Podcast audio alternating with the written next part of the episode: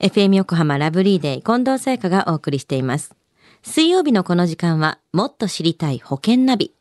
生命保険の見直しやお金の上手な使い方について保険のプロに伺っています。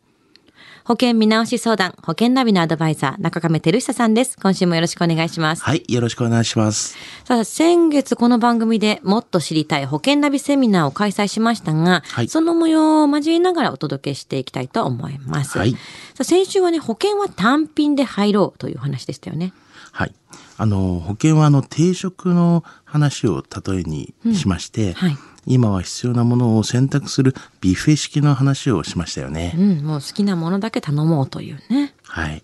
では今週も保険ナビセミナー特集ということで、まずは参加された男性の方にお話を伺ってみました。10年間ずっと保険会社を、えー先月で満期で完了になりまして今後の見直しのために、えー今回参加させていただきました積み立ての方でもっとその医療金額が高いのか低いのかをちょっと比べて対応してみたかったので勉強になりました。今後の医療保険で10年間貯まってたやつを今後どうすればいいのかっていうことをちょっとお聞きしたかったんですけどもうこ、まあ、各自の個別相談で聞いてみてみたいなと思っております。はい、保険が満期を迎えてどうしたらいいかという方でしたが、中亀さん、こういったきっかけで保険の相談に来られるケースっていうのは多いんですよね。はい。とても多いですよね。うんあの、ちょうど満期がいいきっかけになりますから、うんまあ、区切りとしては相談しやすい機会となりますよね。うん。で、今週は先ほどの声でもありましたが、はい積立保険について保険セミナーで中亀さんがどんな説明されたのか聞いてみましょ最近の、まあ、あの情勢で言うと、えー公定売ってあるじゃないですか。公定売すごい下がりましたよね。だから銀行の預貯金とかでもすごい下がってるじゃないですか。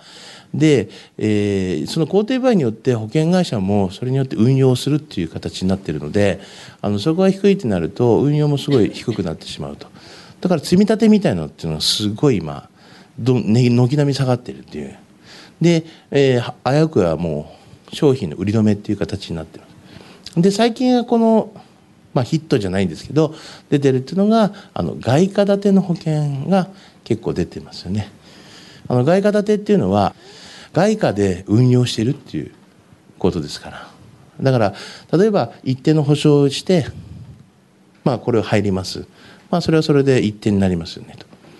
ただ外貨で運用してるのでで最後の出口のところだけ為替の問題ですよね。為替っていうのは1ドルいくらと107円とかありますよね、まあ、それがじゃあ出る時にここで入った時に110円だったのが出る時に107円になってたと。ここの時に差額が出ますよね。っていうこう為替の問題で。ですからそれによってちょっと地変わってくるっていう形になる。じゃあ怖いからやらないってっていう人も結構いらっしゃるかもしれないんですけど、まあ、外貨建ての保険でいうとやっぱり年金みたいなので今すごい売れてます。年金みたいなのは長期にかけるじゃないですか。まあ10年とか15年とかね20年とか、まあ、まあ10年以上かけると思うんですけど、まあ、そうするとあの長期的にかけることによってリスクを分散できますよと。為替の問題ってありなんですがあのドルコスト平均法っていうのがあって、まあ、いろいろ動いたとしても、まあ、上がっていきますよっていうような流れになって今まで下がったことはないので。だから長期にかけることにはリスクがあの分散する。だでも全部が大丈夫ってことは言い切れませんけどね。それはね。あのやはり僕も未来の彼に来てる人間じゃないのでわかんないんですけど。あのものまあどこでもドアとかあればねちょっと行ってきますって見てきますけど あの見れないのであのそこはわからないけどでもリスク的に言うとやっぱ長期にかけるほど長くかけるほどリスクが軽減されますから、